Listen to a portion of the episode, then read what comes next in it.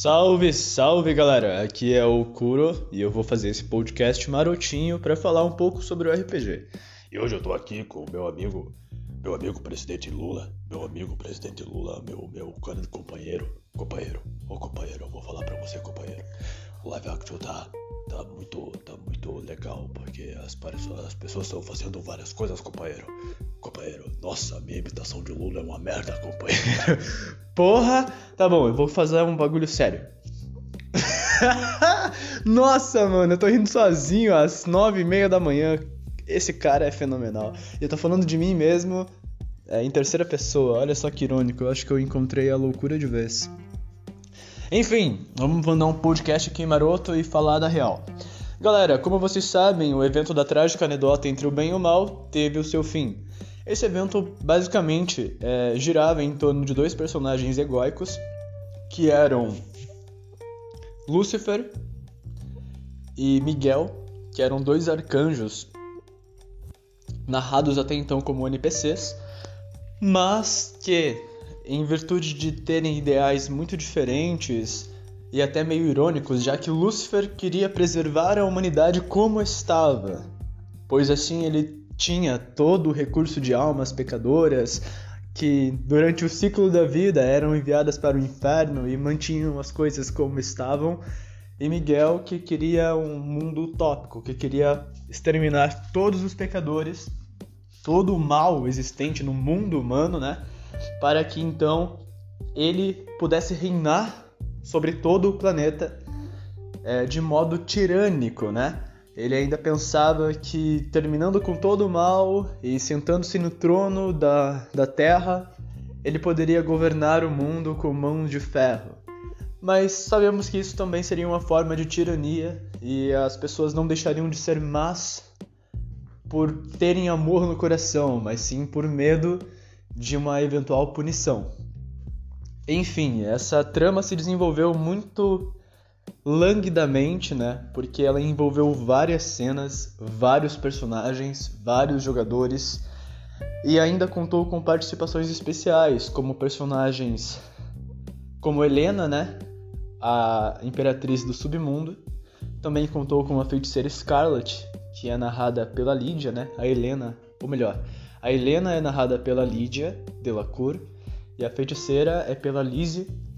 Também contou com a participação de Jonathan Salustino, sob a pele de Kaelon, o imperador do Império Dourado, Jean Slot, que é o próprio Jean Slot do Império Dourado, contou também com Aegon, Levi, que respectivamente foram generais do Inferno, comandados por Ahriman, o Satã de Tenebra. Enfim, vários personagens vários personagens mesmo que corroboraram para o desenvolvimento dessa trama até a parte final, que teria o evento, teve o evento no caso, né?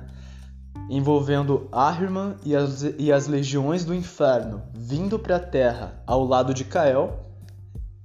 A aliança entre os dois foi muito conturbada, mas Kael conseguiu fazer um Paranauê ali para que ele ficasse do seu lado.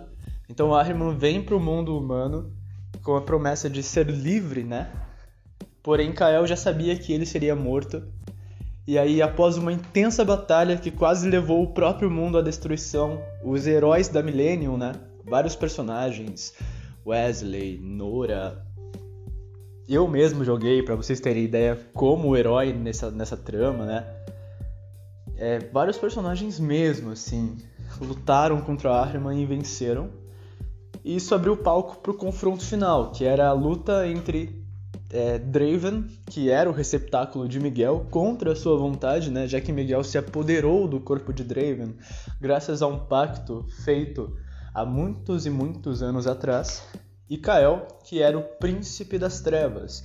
Kael é nada menos do que um principado, um favorito de Lúcifer, por assim dizer, que vai para a guerra com o ideal de Lúcifer é, e luta até o final para prevalecer a sua vontade. Enfim, né? Foi uma trama muito bonita, uma trama muito bem estruturada, uma trama que teve um começo, meio e fim. No final, Miguel também foi derrotado, então Kael ele acabou ele acabou matando dois coelhos em uma cajadada só. Ele traiu o Ahriman e deixou ele lá para a batalha lá e ele morreu sozinho. porque Kael não ajudou Arma e ainda conseguiu derrotar Miguel, que era um arqui-inimigo. Então ele agora é um imperador do submundo, do Sheol no caso, né? E ele não tem mais um inimigo tão grande quanto esses dois. Foi uma trama muito legal, sério, eu gostei muito. Foi uma coisa que se fosse para colocar em um livro, ficaria muito boa, porque a narrativa de todos e nesse conluio foi fenomenal, assim, não tenho como acrescentar mais adjetivos porque me faltam palavras para descrever a beleza dessa história. Enfim, acabou, acabou a trágica anedota entre o bem e o mal. É, nesse meio tempo a gente também criou o RPG de Suzurano, que era para dar um, um, alívio ali, um alívio cômico, entre aspas, né? Mas que gerou muitas cenas, gerou uma, um movimento que eu não esperava. O RPG de Suzurano ainda cobra, né? Por um incentivo. A gente fez alguns eventos ali, mas parece que isso não foi o suficiente pra galera ficar satisfeita, né? É, o povo curtiu e tudo mais, mas dá pra ver que o povo quer mais, o povo quer mais. Só que eu não vim falar sobre Suzurano nesse podcast. Então, eventualmente, eu farei outro podcast para falar sobre Suzurano e eventuais ideias para tramas e eventos futuros nesse nicho de jogadores. Agora eu quero falar sobre o nicho de jogadores da Millennium, que é o nosso multiverso, que é a nossa trama gigante envolvendo todo tipo de personagem e etc. O que acontece? Após o fim da trágica anedota entre o bem e o mal, a Millennium ficou sem eventos. Então, acabou. Não tem mais nada rolando assim que possa vir a ser chamado de um grande evento, um evento global, como a gente se refere. Há algumas cenas rolando, é, inclusive uma cena aberta muito monstra que o Yashiro fez, chamada O Domínio do Medo. Eu sugiro que vocês deem uma acompanhada, porque ficou show. Mas assim, eu sei que não tem um evento rolando. E eu vim falar sobre isso. A gente está planejando, no caso eu estou planejando, né? Eu tive uma ideia mirabolante aí de criar uma nova trama. Só que assim, vamos convenhar que é meio clichê essa coisa de o vilão aparece, começa a destruir a cidade, todo mundo tem que ir atrás do vilão, para salvar o mundo da devastação. E... e aí o vilão é derrotado e todo mundo fica feliz. Tipo assim, é legal. É um modelo básico de narrativa. É o modelo básico de vilão. É o mais clichê de todos. Mas que é divertido. Sei lá, às vezes você vai lá, só quer tirar uma pira com o seu personagem. Entra lá e catapimbas. Pronto, você salvou o dia. Mas é uma coisa meio clichê entendem? A gente tentou fazer algo um pouco diferente com a trama da trágica anedota entre o bem e o mal. Foi um pouco diferente, sim. A gente conseguiu reunir mais pessoas, né? Reunir uma trama um pouco maior, uma trama um pouco mais complexa do que esse velho clichê. Mas eu planejo criar algo mais ousado, entenderam? Eu quero fazer algo mais mais complexo, mais interessante mesmo, entendeu? E agora eu tô planejando o seguinte: eu vou começar a narrar uma nova personagem com o perfil da página. Eu ainda não dei o um nome para ela, mas a representação dessa personagem é a personagem Makima de Chainsaw Man. Basicamente, eu vou tentar retratar o cenário atual do mundo. Então eu vou falar sobre o nosso mundo humano, o nosso mundo como conhecemos dividido, né? É, ou melhor, polarizado entre potências políticas e econômicas mundiais.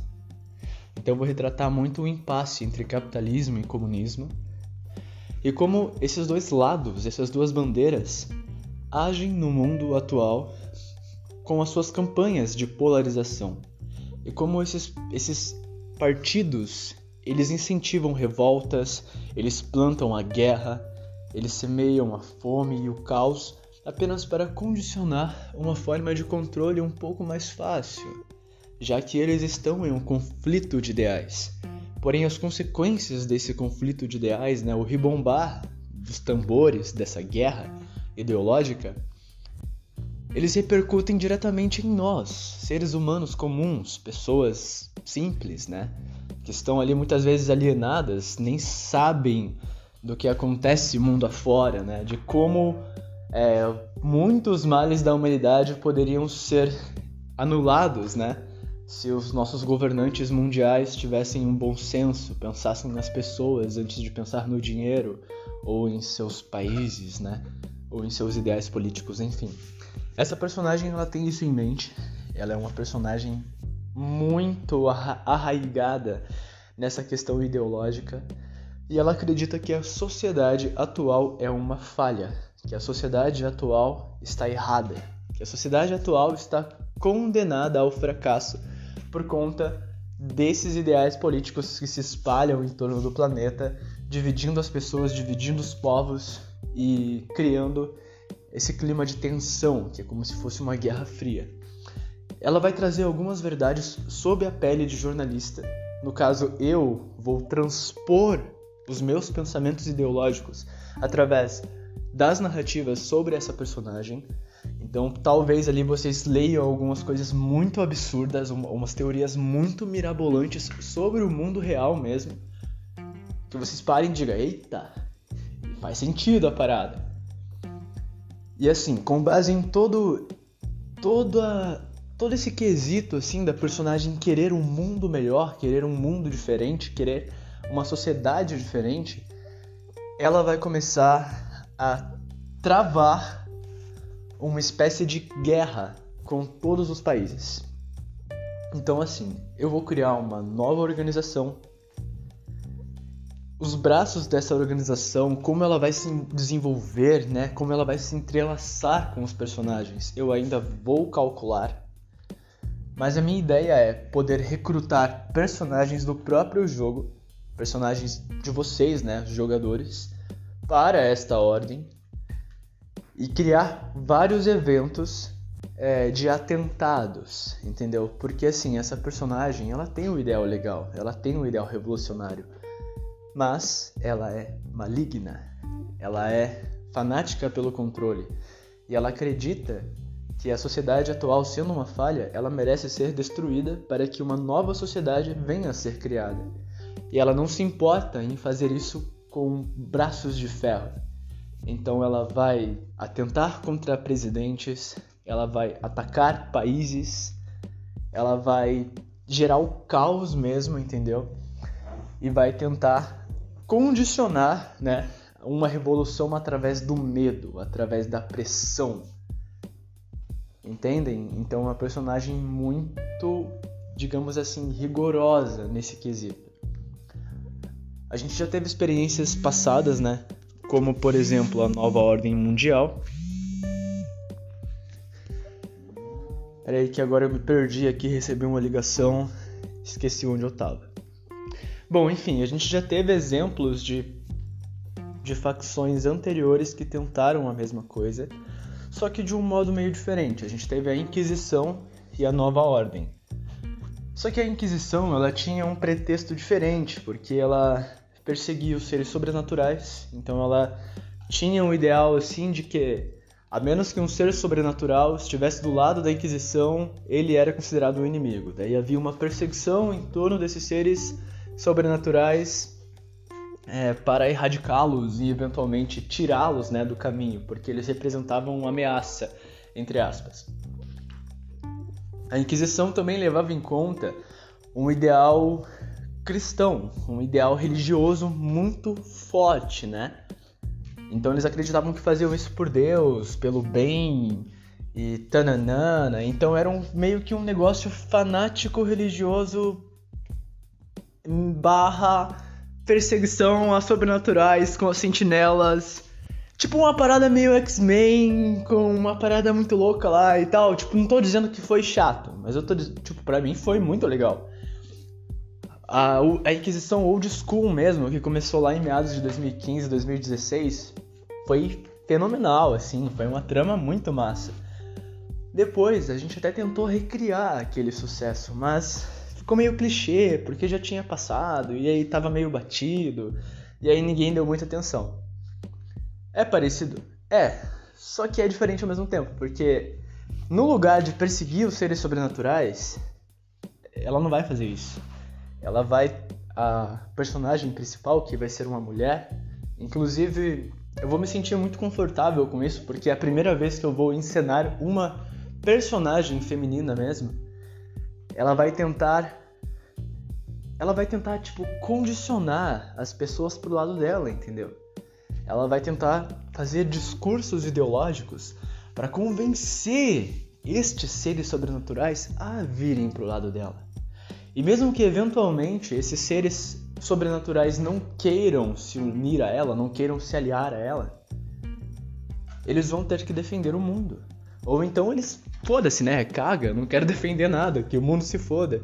Mas se eventualmente eles forem defender o mundo, é, eles vão ter que lidar com outros seres sobrenaturais. Entendeu? Então aquilo ali vai gerar caos do mesmo jeito. E ela não tá afim de simplesmente vencer as batalhas. Ela não quer vencer as batalhas. Ela quer espalhar o caos, o medo. Ela quer fazer com que as pessoas se curvem a ela, que as pessoas implorem por ela, implorem para que ela salve-as, para que ela liberte-as. E ela vai, vai fazer isso de várias maneiras, entendeu? Ela vai começar a construir um, uma coisa de ideal tão forte que, mesmo ela sendo má, as pessoas vão começar a interpretá-la como salvadora, como um Messias, como se fosse Jesus, entendeu? Só que ela é completamente má, entendeu? Ela não vai ter escrúpulos em passar por cima de tudo em seu caminho para conseguir o que ela quer. E bem, uma das coisas que ela vai fazer é condicionar pequenos eventos de ataque, né, a algumas nações. E aí as pessoas que estiverem interessadas em defender essas nações, por exemplo, elas devem aparecer lá. Só que nesses eventos ela não vai medir esforços, né? Não vai medir consequências sobre civis, militares. Não, ela só vai chegar lá e papum, matou todo mundo, entendeu? Mas ainda assim, vai ficar meio sorrateiro ali. Eu não sei se eu vou deixar claro que esses ataques são ela que está fazendo, ou se ela vai aproveitar desse ataque que ela mesma criou para entrar em cena e falar: opa, parou o ataque aqui, eu salvei vocês. Não sei. Mas basicamente esse é o resumo da minha, da minha trama, entre aspas, que eu tô bolando na minha cabeça. Então é isso, galera. Se vocês gostaram, deixa o like aí, Manda uma resenha, manda um comentário, uma sugestão, uma crítica, qualquer coisa que vocês quiserem falar, lança aí nos comentários. Tamo junto, espero que vocês gostem desse podcast. Eu tentei ser o mais breve e rápido possível para não tomar tanto tempo de vocês com os, as minhas palavras. Então é isso, obrigado por me ouvirem. É... E sei lá, eu não tenho mais o que dizer, mano. Eu só tenho a dizer que é isso aí mesmo e é porque é mesmo, entendeu?